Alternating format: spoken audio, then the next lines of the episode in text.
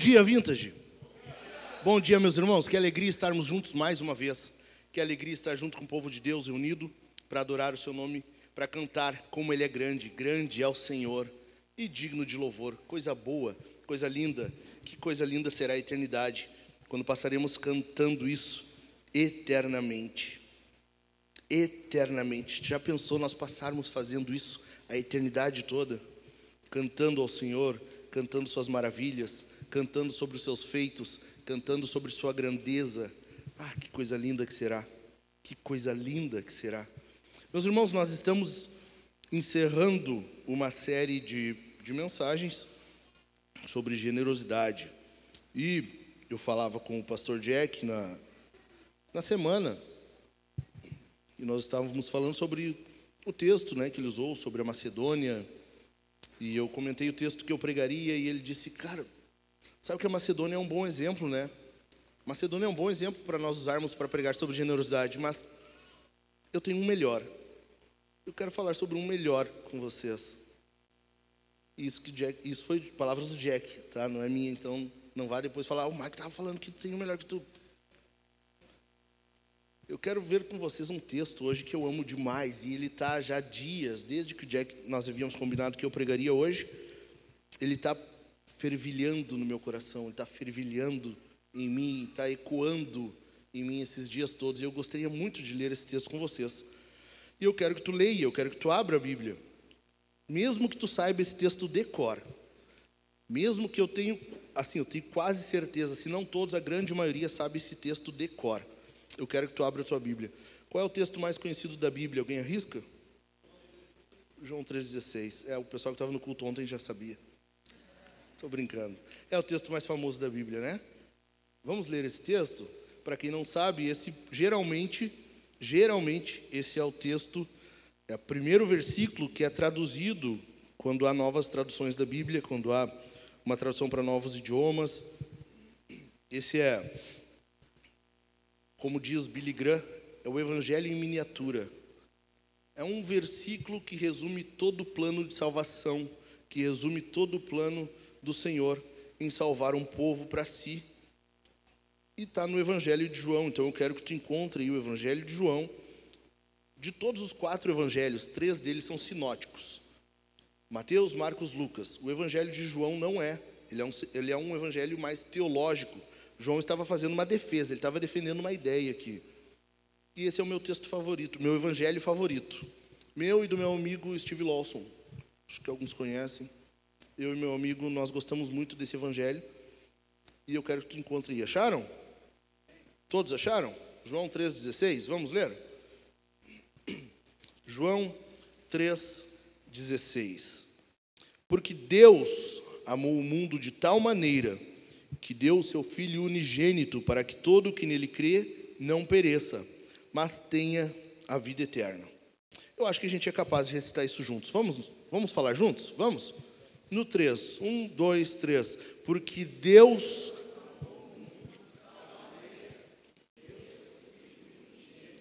Seguro, seguro, seguro, seguro. Nós estamos em maior número. É impossível que a gente vá perder para o pessoal de sábado. Um pouquinho mais forte, tá? Vamos de novo?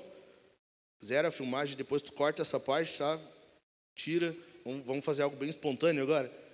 Vamos lá, três. De novo. Um, dois, três. Porque Deus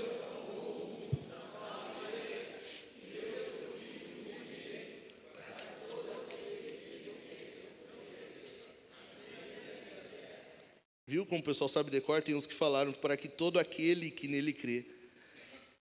E aí, né, não diz aquele, então, viu que o pessoal sabe decor mesmo? Coisa boa. Vamos tratar um pouquinho desse texto, meus irmãos. Nesse texto nós vemos o maior exemplo, a maior oferta de generosidade, a maior demonstração de oferta, a maior dádiva já entregue por alguém, a maior, uh, a maior doação já feita em toda a história, se é que podemos chamar assim de toda a eternidade, tanto a passada quanto a futura, nunca houve e nunca haverá nada maior do que essa oferta aqui, do que essa entrega, do que essa doação. E é sobre isso que eu quero falar com vocês. É sobre essa oferta, que serve como ilustração para a gente encerrar essa série de sermões, para a gente encerrar a série sobre generosidade. um plano de salvação em um pouquinho mais de 20 palavras. De 25 a 28 palavras, dependendo da tradução. Dependendo da tradução que tu usa, vai ser aí entre isso, de 24 a 28 palavras. Todo o plano de salvação descrito entre 25 e 30 palavras. Que coisa linda. Alguns, se vocês pesquisarem na internet, vocês vão encontrar a grande lista. Eu agradeço Israel que por isso Israel me ajudou. A grande lista. Alguns teólogos ah, ah, separam, dividem em 12 partes esse versículo. Eu encontrei uma lista que traz 13. E eu quero ler para vocês. Um, Deus, o maior amante, amou o maior sentimento. O mundo, o maior grupo. De tal maneira, o maior grau, que deu o maior ato. Seu filho unigênito, a maior dádiva. Para que todo aquele, a maior oportunidade, que nele o mais desejável. Crer, o mais simples. Não pereça, a maior promessa. Mas a maior diferença. Tenha a maior certeza. Por último, a vida eterna, a maior riqueza. Eu não vou pregar esses 13 pontos aqui, fique tranquilo, eu vou pregar 20. Estou brincando, não se assuste. É rapidinho, meia horinha nós vamos ter encerrado isso aqui, você vai para casa meditando nesse texto. Fica sossegado, eu quero dividir ele em quatro partes. Apenas quatro partes desse texto, para que tu entenda que a maior oferta já realizada só é valorizada se, se devidamente entendida. Eu vou repetir, presta atenção. A maior oferta já realizada só é valorizada se devidamente entendida. Tu entendeu? Pegou isso aqui? Se tu entendeu isso, tu pegou a ideia do sermão. Se tu pegou isso aqui, mesmo que tu te distraia em algum momento, tu pegou a grande ideia do sermão e tu vai ir para casa já sabendo o que eu falei aqui. Entendido? Vamos lá? Primeiro lugar, eu vou passar aqui, eu passo? Vamos ver se eu vou me entender aqui. Primeiro lugar, esse versículo apresenta para nós um perigo. Há um perigo. João 3,16. Leia comigo de novo aí. Porque Deus amou o mundo de tal maneira que deu seu Filho unigênito, para que todo que nele crê não pereça. Todos nós estamos perecendo. Todos, sem exceção. Todos estão perecendo. Nós estamos perecendo. Deixa eu contar algo para vocês, explicar aqui questão de catequese. Quem está na catequese, presta atenção, vai cair em prova. Estou brincando, não tem prova. Tem só entrevista e eu posso dizer que você não vai entrar. Fica tranquilo. Questão de catequese. Deus criou todas as coisas, certo? No princípio, Deus criou os céus e a terra. Deus criou tudo. Deus criou tudo que existe. Nós não inventamos nada, nós somente alteramos. O homem, ele tem, ele exerce poder criativo, claro, mas não como Deus de fazer existir do nada. Deus criou tudo. Ele trouxe à existência aquilo que não existia. Deus criou, fez surgir pelo poder de sua palavra tudo que existe. E mais, não só ele criou, a criação era bela, a criação era boa, a criação era fantástica, fenomenal. A ponto de Gênesis capítulo 1 dizer para nós que Deus, quando termina a criação e ele vai admirar sua criação, Deus diz: e tudo era muito bom. Deus olhou o que havia feito e considerou muito bom. Toda a criação de Deus era impecável, era linda ao extremo, não havia nada de errado, não havia nenhum problema não tinha dor nas costas, não tinha boleto vencido, não tinha falta de luz, não tinha nada disso. Era tudo muito bom. Aí veio Adão. Capítulo 3 de Gênesis, capítulo mais trágico de toda a Bíblia. A Bíblia relata para nós em algum momento que nós não sabemos quando houve uma rebelião no céu e vem um inimigo de nossas almas e ele tenta convencer Adão de que a palavra de Deus não era tanto assim. Deus diz que tu vai morrer, mas não, não, não é tanto assim, fica tranquilo. Pode comer do fruto, vai em frente. E o nosso pai acredita. E isso ali causa, isso ali provoca tudo que nós vemos hoje. Tudo o que você e eu estamos vendo de ruim é por causa disso aí. Por causa de Gênesis capítulo 3. Ou seja, por causa de Adão entrou o pecado no mundo. Por causa de Adão e Eva, veio a existir algo chamado pecado. E lembre-se, esse é um grande problema para nós. É isso, a Bíblia diz que o pecado é que causa divisão entre mim e vós. Deus está falando que o pecado divide, ele corta uma relação e, e, e não existe mais, e passa a não ter mais relação. Está entendendo? Estão pegando a ideia? A partir de então, o homem está em rebelião contra Deus. Desde aquele momento, desde quando o homem, ou Eva, pega o fruto e passa para Adão, daquele momento em diante, o homem está em rebelião contra Deus, inimizade contra Deus. E esse é o perigo. Aqui está uma má notícia. Antes de eu trazer para você uma boa notícia, tem que haver uma má notícia. Antes de sabermos que há como resolver isso, nós precisamos entender a situação em que estamos. Todos estamos perecendo, e longe de Cristo, todos vão perecer. Isso é um perigo. Veja comigo, vamos entender o que é esse perecer. Todos nós estamos perecendo. Versículos 18 ao 20, vamos entender o que é perecer. Versículo 18, é eu que estou passando, eu esqueci. Todos nós estamos condenados. Esse perecimento, esse perecer é estar condenado. Versículo 18. Quem nele crê não é condenado, mas o que não crê já está condenado. Quem não crê no Senhor Jesus não será condenado. Quem não crê em Jesus, quem não tem um relacionamento com Ele, quem não vive uma vida com Ele, já está em condenação. Isso é perigoso. Entendeu por que é um perigo? Isso é o perigo, já estar sob condenação. Mas, vamos ver o que é essa condenação, porque essa condenação não é futura, já está condenado. Versículo 19. João 3,19 ainda, é na sequência do versículo que nós lemos como base da, da pregação. A condenação é esta: a luz veio ao mundo, mas os homens amaram mais as trevas do que a luz, porque as suas obras eram más. Se as obras são más, quer dizer que é em vida. Está entendendo? Se a Bíblia está dizendo que as obras são más, é porque é em vida. Não é que a pessoa então será condenada. Está entendendo? É em vida, é aqui, é agora. Quem está longe de Jesus está condenado. Essa condenação já é agora, já é atual, já é presente. E mais, essa condenação é estar sob ira, sob a ira de Deus. Versículo 36, ainda em João 3. Versículo 36. Por isso, quem crê no Filho tem a vida eterna. Quem se mantém rebelde contra o Filho não verá a vida, mas sobre ele permanece a ira de Deus. Então tu vai vendo o que é essa condenação. É, esse perecer é o que? É estar condenado. É estar condenado desde agora. Não é algo só na eternidade. É desde já. Estar condenado, então, é o que? É estar sob ira. É ter um olhar furioso, fulminante de Deus sobre você. É ter um olhar irado, irritado de Deus. Estar sob a ira de Deus. Imagina que Deus, a Bíblia diz que Deus não suporta o pecado.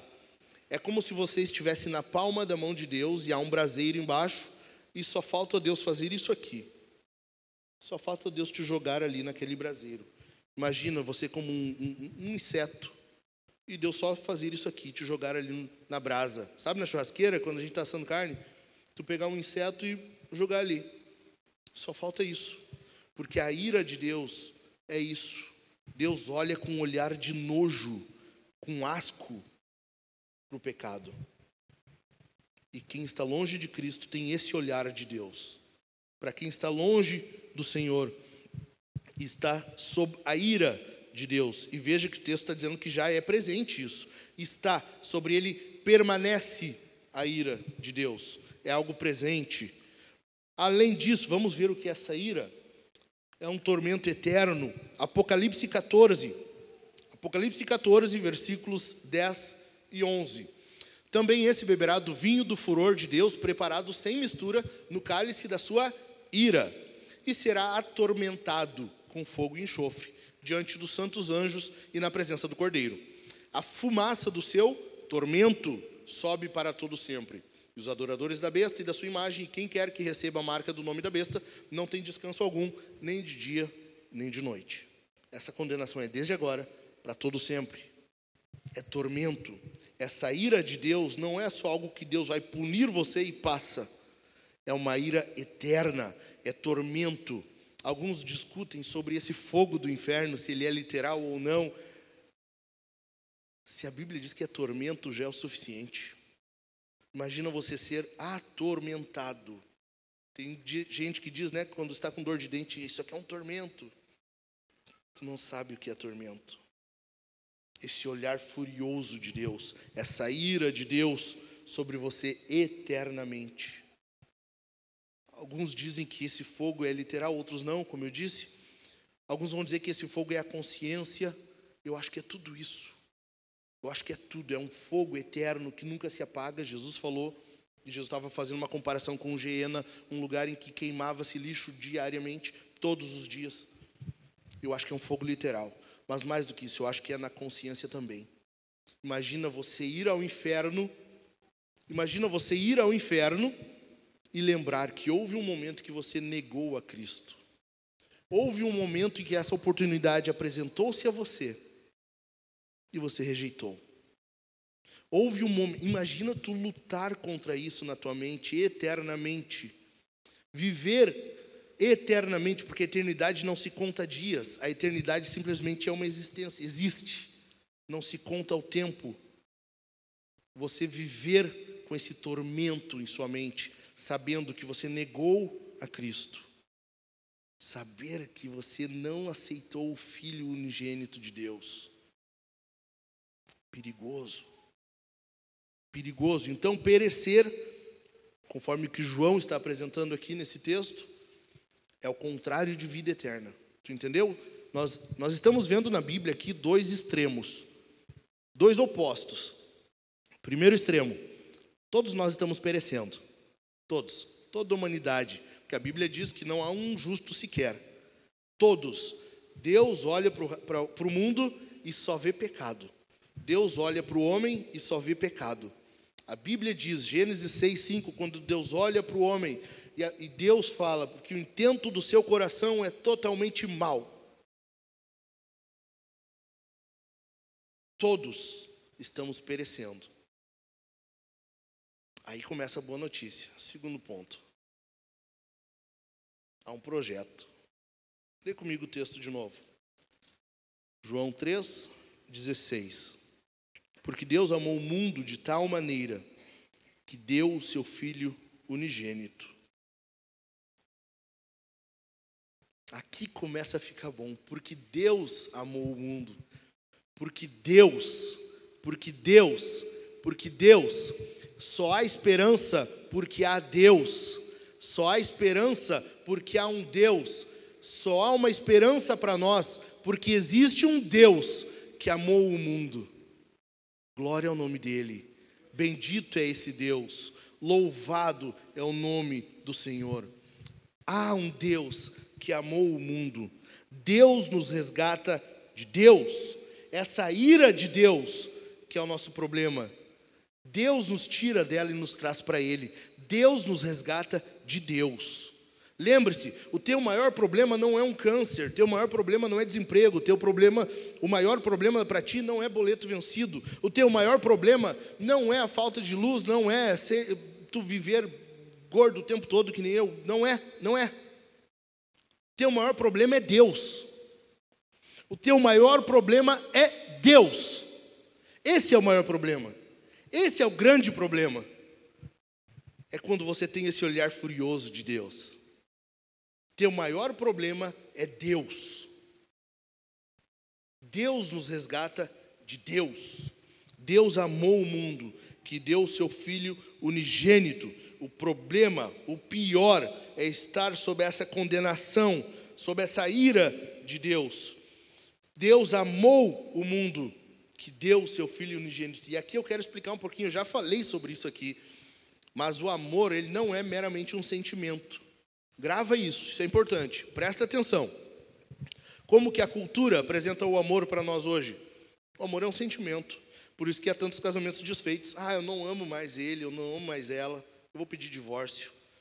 Ah, eu não sinto mais nada, eu não amo ele, eu não amo ela, eu vou terminar isso aqui. O amor hollywoodiano, sabe aquele amor que tu vê nos filmes? Sabe? um sentimento só. Amor não é isso. Amar é tu ver alguém, amar aquela pessoa, desejar o melhor para ela e fazer algo por isso. E fazer algo em prol disso. Deus amou o mundo e o que ele fez? Deu o seu filho. Efésios 5, 25: Maridos, amem vossas esposas como Cristo amou a igreja e a si mesmo se entregou por ela. Jesus amou a igreja, ele desejou o melhor para ela e ele se entregou por ela. Então, amar é desejar o melhor. O que há de melhor na existência e na tua vida, ou na minha, ou em nenhuma de nós? O que há de melhor, inquestionavelmente? Fala, o que há de melhor? Alguém falou bem baixinho. Isso aí. E me assusta os outros não falar. O que é de melhor? Jesus. Jesus. Deus amou o mundo que deu o quê? Jesus. Quando tu ama alguém, tu deseja Deus a essa pessoa. É por isso que a igreja faz missão. Amar o próximo como a si mesmo. É por isso que quando tu vê alguém que está indo ao inferno, tu ama aquela pessoa. O que tu faz? Tu prega para ela. Tu evangeliza. Tu fala de Jesus. Tu ama aquela pessoa e fala sobre Jesus para ela, para que ela tenha Deus, o melhor. Não há nada de melhor além de Jesus. Nada. Nada. Jesus está acima de tudo em termos de amor, em termos de relacionamento. Não há nada melhor que Ele. Quando tu ama alguém, tu está apresentando Jesus a essa pessoa. Por isso que nós apresentamos Jesus ao descrente, a quem não tem Jesus na vida, e nós tornamos os nossos irmãos cada dia mais parecidos com Jesus. Estão entendendo? Amar é isso. Porque Deus amou o mundo. Que diferença desse Deus, né? Que diferença de um Deus que tem um olhar irado e poderia muito bem, no instalar de Deus, mandar todo mundo para o inferno e não, se, não haveria nenhum peso na consciência dele, porque ele estaria sendo justo. E esse Deus, ele olha e ele ama. Olha a diferença. Eu tomei nota de duas passagens aqui. Não sei se vocês já leram a Ilíada de Homero. Ilíada é um, é, é, é um, são poemas, são, são diálogos entre deuses na mitologia grega. E há um momento em que Hera, uma deusa grega, conversa com o filho dela, Hefesto. Hera diz assim a Hefesto: Hefesto, basta, meu filho glorioso. Não é bonito assim atacares um Deus imortal por causa de mortais. Que diferença, né? Que diferença. Mais adiante, no mesmo poema ainda, algumas páginas depois, Apolo, deus grego, está falando com Poseidon e ele diz assim: Faltaria discernimento se eu lutasse contra ti por causa dos mortais. Desistamos depressa do combate, eles que lutem entre si. Que diferença de um Deus, né?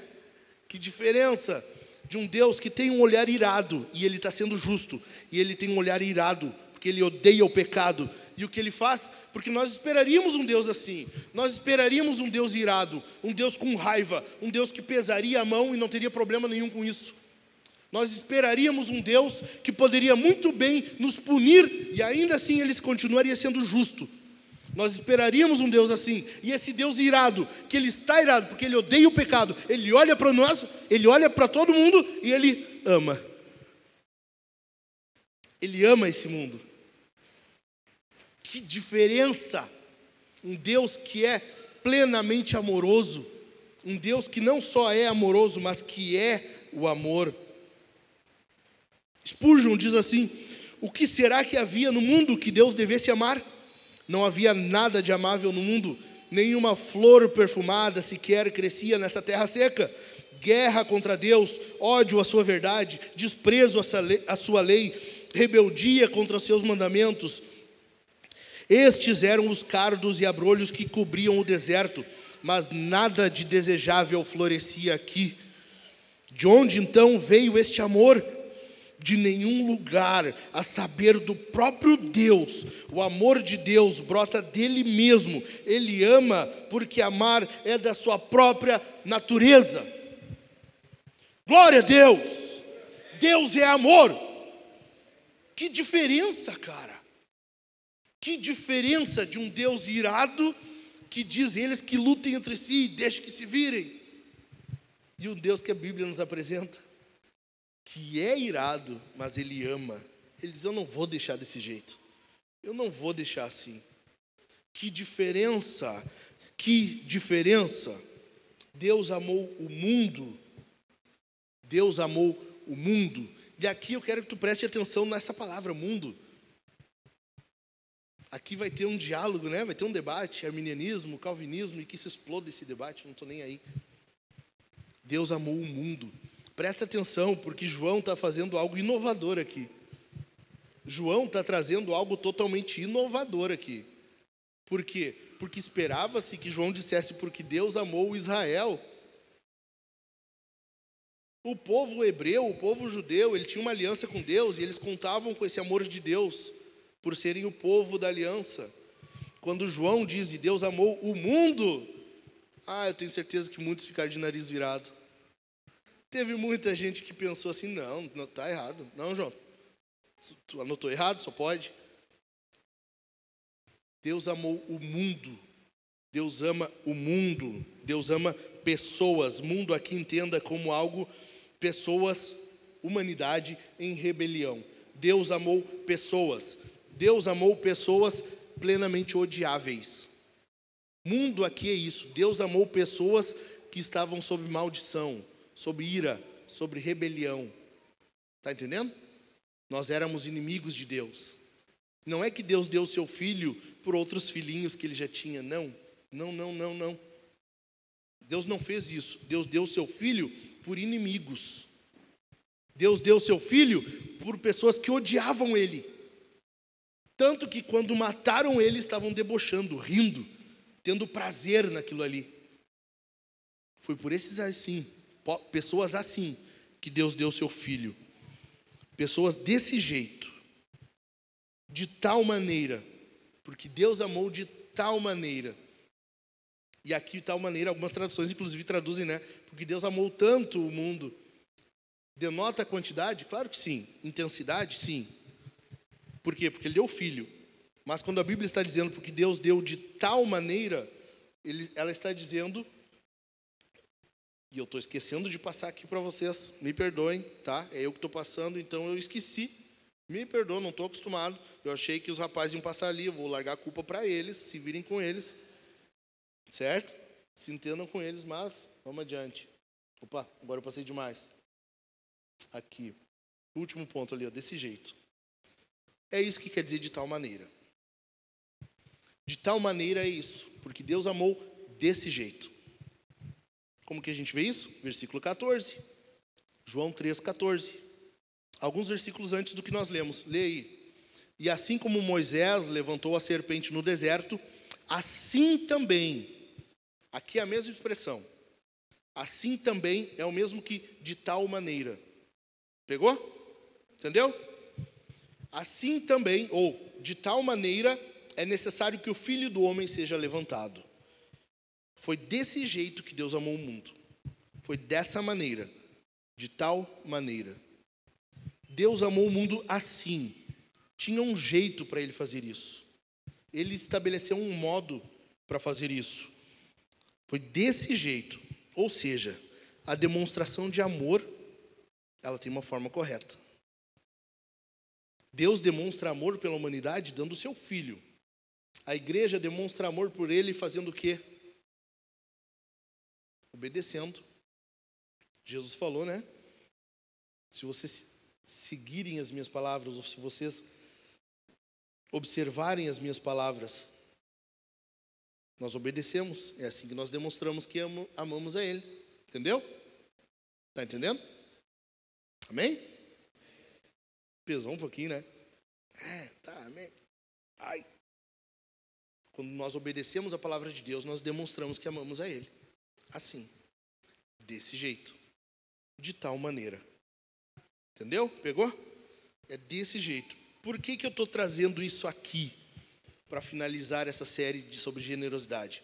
Para que tu entenda que há um modo, tu demonstra amor quando tu obedece tu demonstra que ama a Deus quando tu obedece, quando nós obedecemos a Deus. Há um jeito certo de fazer. E não só obedecer, mas nós já vamos chegar lá. Terceiro lugar.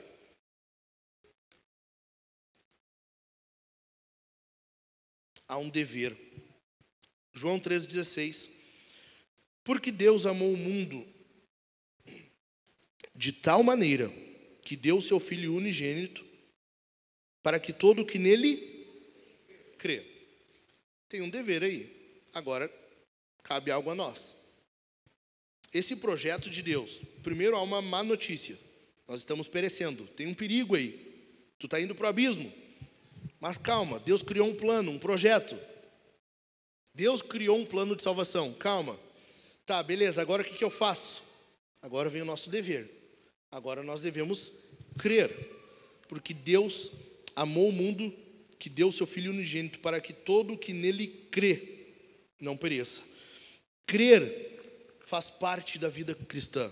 Nós temos que crer, nós temos que crer que estávamos perecendo, temos que crer que estávamos indo ao inferno, temos que crer que houve uma doação, alguém foi generoso que deu o seu filho. Tu tem que crer que essa morte substitutiva, porque era para tu ir para essa morte, ele fez por ti. Agora tu tem que crer nele, que essa morte é suficiente para te salvar desse perigo. Tu crê nisso, tu crê que além de receber esse livramento do, do inferno, há uma promessa de vida eterna. Tu tem que crer. Crer é central, crer é essencial para o cristão. Crer, tu deve crer. Efésios 2:8. Porque pela graça vocês são salvos mediante a fé.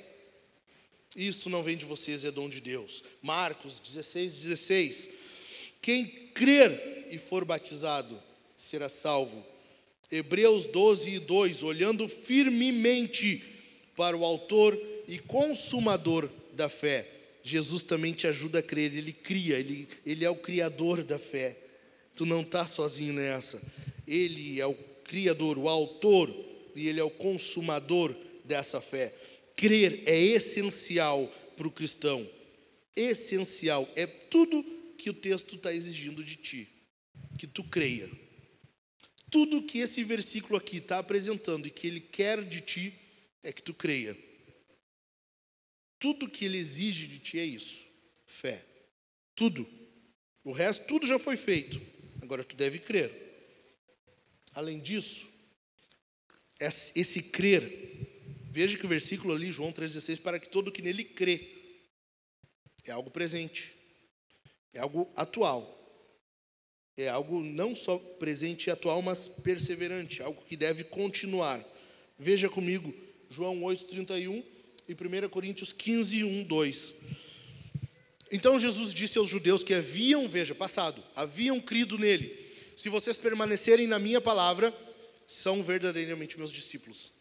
Se vocês permanecerem na minha palavra, são meus discípulos. Presente. 1 Coríntios 15, versos 1 e 2. Irmãos, Venho lembrar-lhes o evangelho que anunciei a vocês. Está vendo como está no passado? O evangelho que anunciei a vocês, o qual vocês receberam e no qual continuam firmes. Por meio dele vocês também o quê? São salvos. Não é serão salvos. Não é foram salvos. São salvos. Esse crer, essa fé, esse evangelho, essa boa notícia é algo atual. Por meio dele vocês são salvos. Vocês creram em determinado momento, mas tu não para lá. Não, eu criei em Jesus quando eu me converti lá no ano de 90 e não sei quanto. Não. Não é o suficiente. Tu tem que continuar crendo tua vida toda, exercitando essa fé, fortalecendo essa fé. Por meio desse evangelho, dessa notícia, vocês são salvos. Se retiverem a palavra assim como tal, eu preguei a vocês, a menos que tenham crido em vão o Evangelho, essa fé, essa crença é algo atual. Agora, mais do que isso,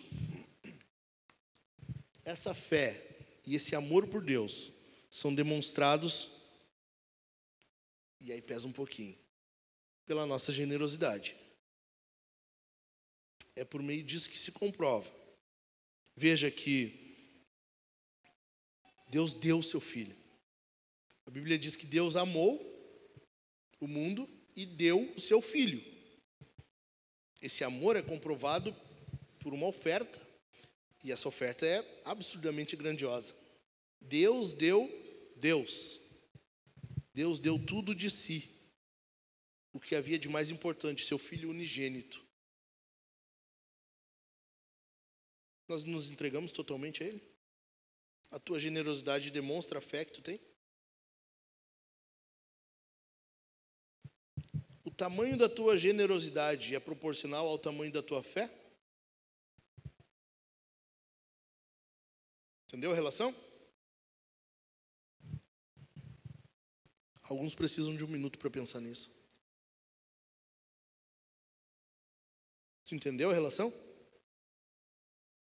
Se Deus deu o seu filho, Ele amou o mundo e deu o seu filho,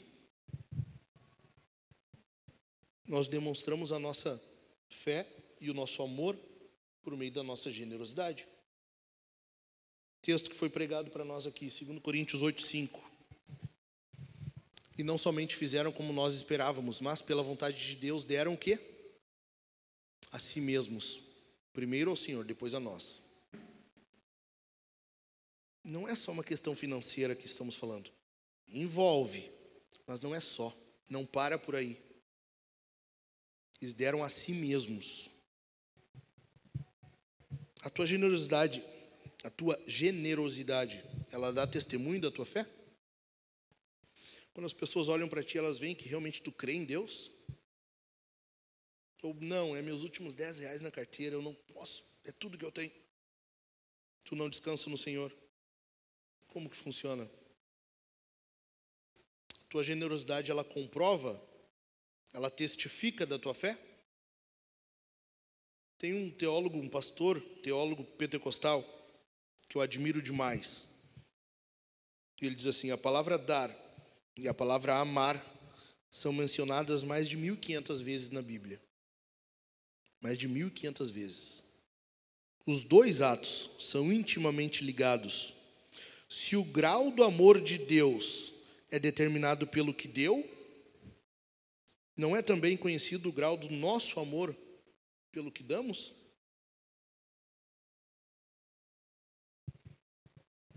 Tu entendeu?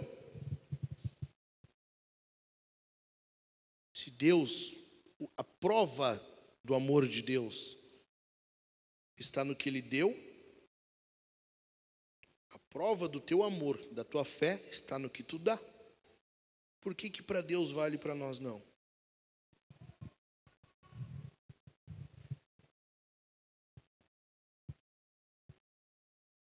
Entendeu? Pensou o suficiente? Podemos seguir? Vamos adiante?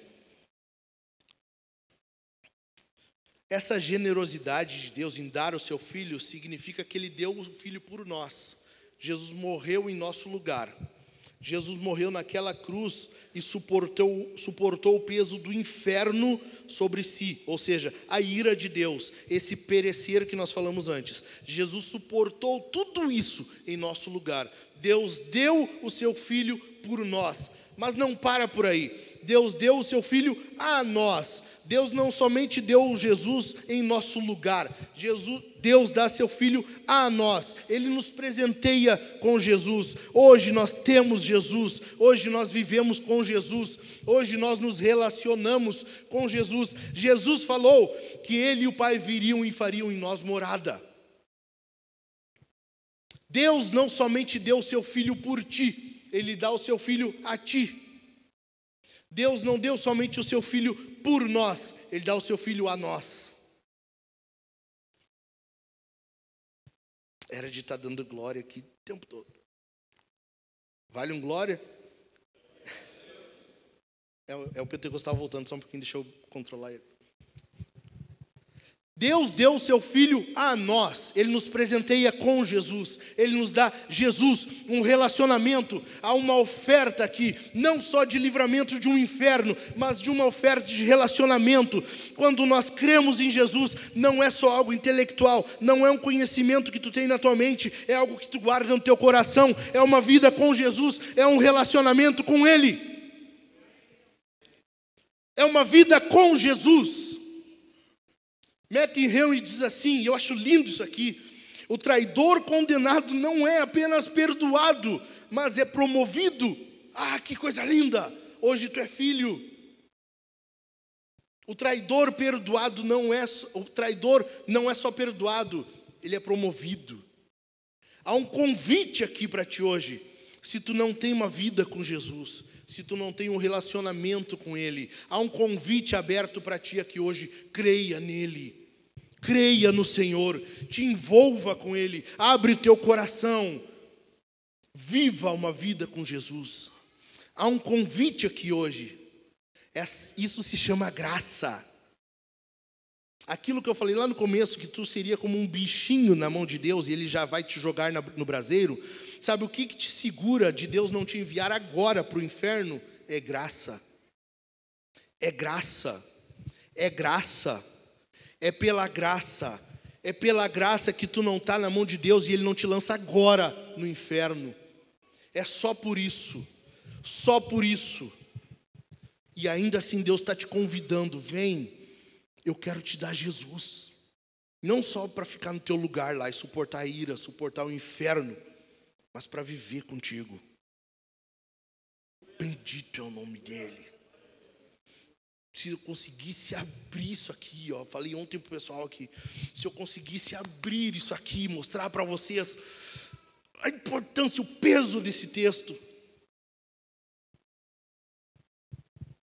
Deus nos dá Jesus, Ele vive conosco, é um relacionamento, é um relacionamento, é uma vida com Ele. Ah, isso é importante demais, é lindo demais, é lindo demais. Creia no Senhor, tenha uma vida com Ele. Deus não está nos campos das ideias, Ele não está no campo das ideias, das concepções, Ele não está no campo das teorias, Ele propõe um relacionamento contigo. Glória a Deus! Tem um louvor que eu amo, que eu amo, de uma cantora pentecostal, e ela diz assim: a igreja, o santo dos santos é invadido pela igreja. O santo dos santos é invadido pela igreja. Sabe o que é isso? É um rompimento, havia um véu, uma barreira que impedia o povo de ter um relacionamento direto com Deus. Havia necessidade de um sacerdote, alguém representava o povo para ir até lá. E hoje esse véu foi rasgado por causa de Jesus. Por causa de Jesus não há mais esse véu, não há mais essa barreira, nada mais te impede. Tu pode chegar na presença de Deus, desse Deus que outrora estava irado contigo, desse Deus que te perdoou, e chegar diante dele, chegar na cara de Deus e dizer: Pai, glória a Deus, Deus, chegar diante dele e dizer: Pai,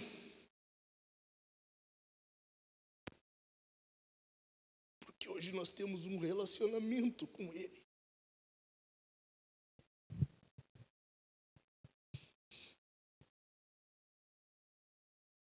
Deus não nos deu somente Jesus por nós. Ele deu Jesus a nós.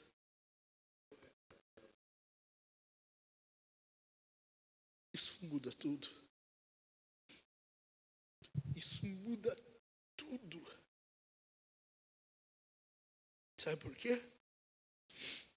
Por causa disso, agora tem um destino, uma promessa.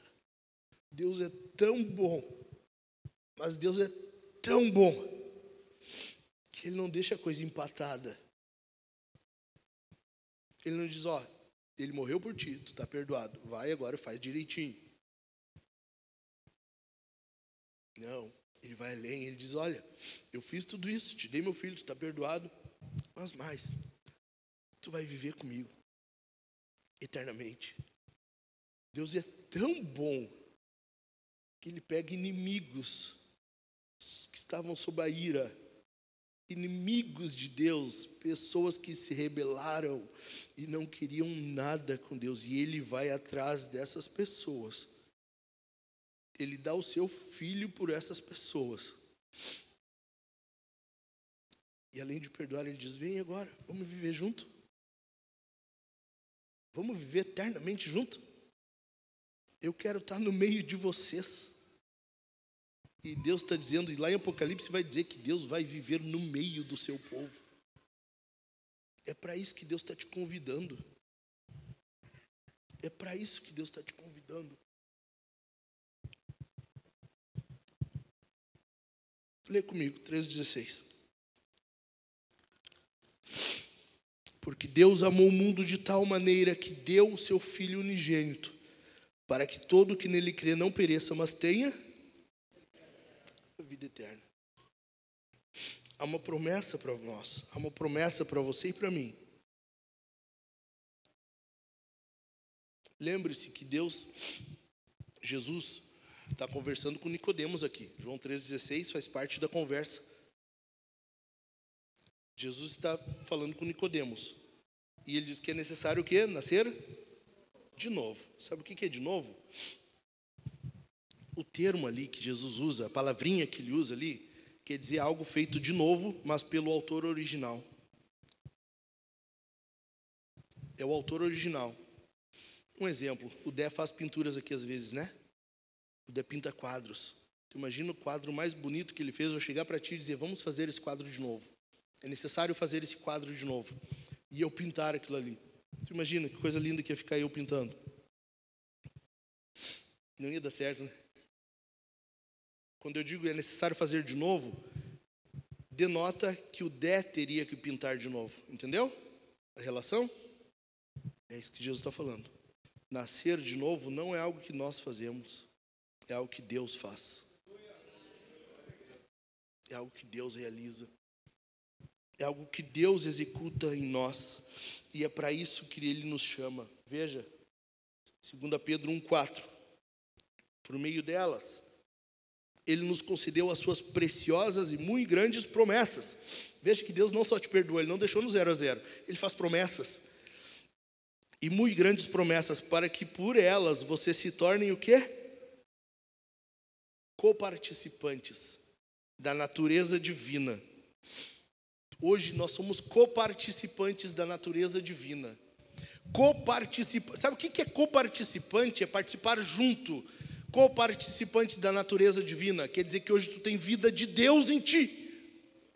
Hoje tu tem vida eterna, vida de Deus em ti. Deus soprou nas narinas do homem, de Adão, e agora ele nasce você de novo, ele faz você nascer de novo, e ele sopra nas tuas narinas espirituais de novo. Ele te dá uma vida nova, vida eterna. Hoje nós somos coparticipantes da natureza divina. Não quer dizer que tu é Deus, não vai para casa querendo oferenda. Não vai querendo pipoca e cachaça. Tá? Não quer dizer que tu é Deus, tu não é um mini deusinho, apesar de uns achar que são. Tu não é um mini Deus. Mas quer dizer que tu tem vida de Deus em ti. Tu tem vida de Deus em ti. Algo que Deus gera, algo que Deus faz. Adiante, Romanos 8. Pois todos os que são guiados pelo Espírito de Deus são filhos de Deus. Já é uma vida agora são filhos de Deus. Não quer dizer que tu será filho de Deus. Não quer dizer que a vida eterna é algo só no futuro, já é algo presente, é algo desde agora. Deus já te dá isso desde agora. Nós somos filhos de Deus. E Paulo vai dizer que o Espírito de Deus testifica ao nosso espírito que somos filhos de Deus. Quer dizer, sabe o quê? Que no fundo, no fundo tu sabe se tu é. No fundo tu sabe se tu é filho de Deus. Tu sabe. O Espírito de Deus testifica ao nosso espírito. João 5, 28. Jesus está falando, e ele diz: Em verdade, em verdade lhes digo: quem ouve a minha palavra e crê naquele que me enviou, tem a vida eterna. Não é terá, não é algo, algo só para depois, não é depois que tu morrer, não é lá no céu. Não, não, não, não, não, não, não, não. É agora. Tu tem a vida eterna. Tu tem a vida de Deus em ti. Tem a vida eterna. Não entra em juízo, mas passou da morte para a vida. Adiante, João 11, 26. E todo que crê, e todo que vive e crê em mim, não morrerá eternamente. Sabe o que quer dizer isso? Quer dizer que não importa o que aconteça contigo, não importa se tu vier a morrer hoje, amanhã, ano que vem, daqui 10 anos, não interessa, nada mais te separa de Deus. Nada mais. A morte física só é um aio. Ela só te pega pela mão e te leva até Jesus. Hoje a morte não nos assusta mais. A morte não nos apavora mais. A morte não é capaz de nada, porque Jesus venceu a morte. Tudo que ela é capaz de fazer hoje é um favor para ti e para mim. Tudo que a morte pode fazer hoje é um favor, é te pegar pela mão e te levar até o Senhor. Tudo que ela pode fazer é isso. Não morrerá eternamente não morrerá eternamente. Glória a Deus, glória a Deus, glória a Deus. Billy Graham, se eu não me engano, década de 80, eu já estou encerrando, fica tranquilo. Billy Graham, quando foi fazer uma cruzada na então União Soviética, ele passou uma semana pregando, pregou vários dias, pregou, pregou, pregou. E ele conhece o bispo ortodoxo russo. E ele vai conversar com ele. Ele pergunta: então, o que você achou das minhas pregações? Você tem alguma sugestão para mim? E o bispo diz: olha, tudo que tu falou eu acredito. Essa palavra que tu falou eu conheço ela, eu confio nela, eu acredito nela, eu aceito ela. Tudo isso que tu falou eu conheço e eu sei que é verdade. E Billy Graham pergunta: mas você tem alguma sugestão para mim? E o bispo diz: Eu só queria que tu enfatizasse mais a ressurreição. Sabe o que, que nós temos que enfatizar ou lembrar? Que ele ressuscitou. Jesus não ficou preso, Jesus não ficou detido, a morte não podia segurar o nosso Senhor, a morte não podia conter Jesus, a morte não conseguiu, ela precisou largar. Jesus venceu a morte, Jesus venceu a morte, Jesus venceu e ele ressuscitou. Sem a ressurreição, a cruz não vale nada. Sem a ressurreição, a cruz só quer dizer morte, mas Jesus ressuscitou naquele domingo de manhã, tal como estamos lembrando aqui hoje. Houve um momento, houve um momento naquele domingo de manhã em que os pulmões de Cristo se encheram de ar de novo. Glória a Deus! Glória a Deus! Glória a Deus! Ele não ficou morto, ele não está morto, ele está vivo, ele está vivo. Glória ao nome de Jesus. Coloque-te de pé. Coloque-te de pé, é esse o nosso Senhor, é essa a nossa oferta, é essa a nossa oferta. Glória ao nome dEle. É tudo por Jesus. Bendito é o nome de Jesus. Glorificado é Jesus. Hoje Ele está no trono. Ele não está mais numa cruz. Ele não está num sepulcro. Ele está num trono. Glória a Deus. Glória a Deus. Ele está vivo. Ele está vivo.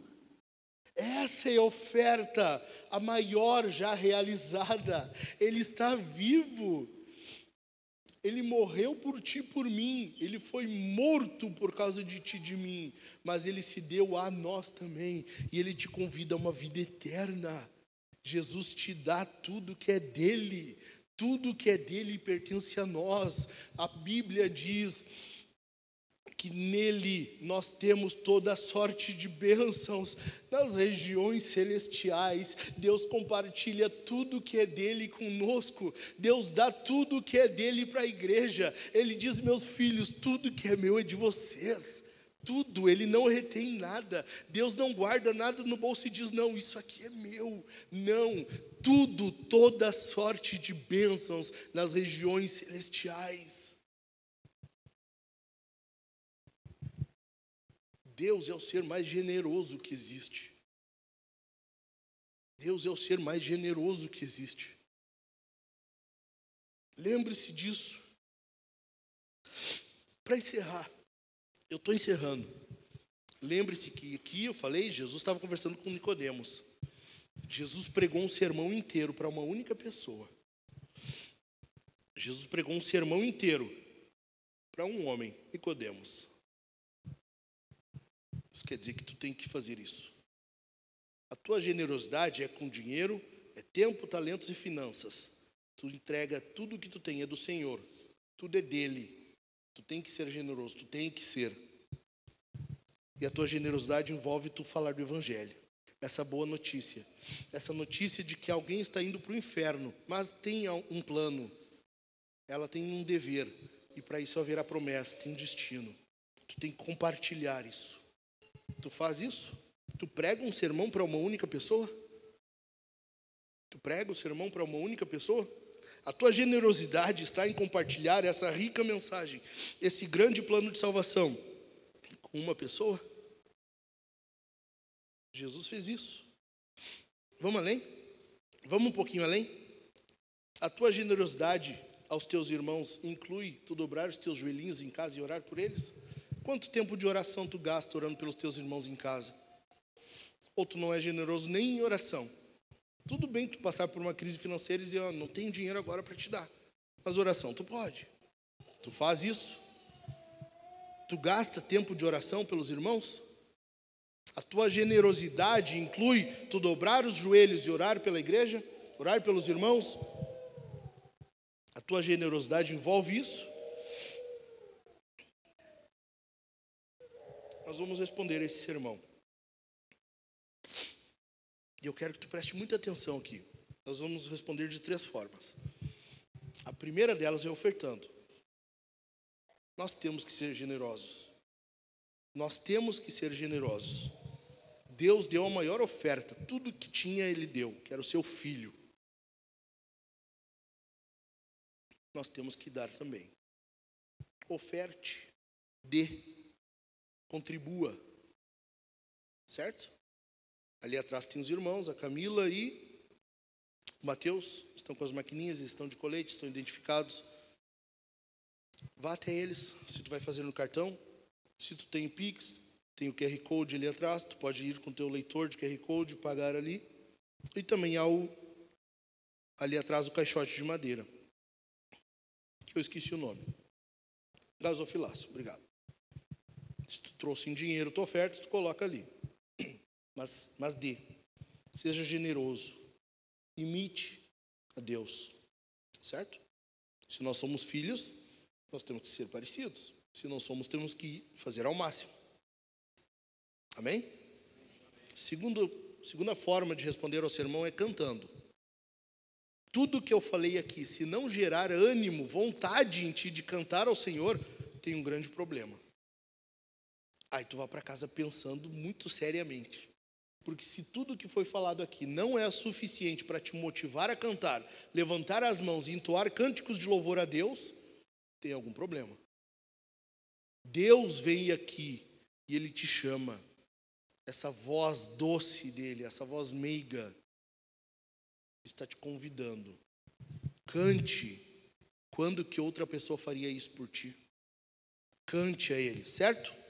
Louvor a Deus, com alegria com alegria. E por último, terceiro lugar, nós vamos cear. Aqui na frente vai ter duas, quatro pessoas servindo com cálice dourado é suco e o bronze é vinho. Tu mergulha, eu pego o pão, mergulha no que estiver de acordo com a tua consciência. Tranquilo, sem problema nenhum. Ninguém vai te julgar. Só eu. Vinho, cálice bronze, suco, cálice dourado. Entendido? Participe. Quem participa? Quem está em comunhão com Cristo. Quem cumpriu esse dever e crê nele. Quem acredita que ele morreu em seu lugar. Não importa se tu não congrega na vintage. Se tu é cristão, tu está convidado a participar da mesa do Senhor. Amém? Vamos orar? Vamos? Inclina a sua cabeça. Pai, nós te louvamos, Senhor, porque tu é bom. Obrigado, Senhor, porque a tua bondade ela é expressa, ela é demonstrada em o Senhor ter dado seu filho, em tu ter dado seu filho por um povo que era inimigo teu. Oh Deus, obrigado. Nós estávamos mortos em nossos delitos e pecados e o Senhor nos trouxe a vida. O Senhor nos fez nascer de novo. Tu mudou nossa natureza, tu mudou o nosso coração. Hoje nós estamos vivos. Hoje nós chegamos diante de ti, podemos clamar: "Abba, Pai". Ó oh, Deus, obrigado por por este presente, por esta oferta, por essa dádiva que é Jesus por nós e em nós. Muito obrigado, Senhor, que possamos expressar o nosso culto a Ti, que possamos expressar gratidão a Ti, nosso amor a Ti, cantando, louvando, erguendo nossas mãos, contribuindo e participando da ceia. Em nome de Jesus, muito obrigado, Senhor, por esta vida em comunhão, por fazermos parte do Teu povo, da Tua família. Muito obrigado.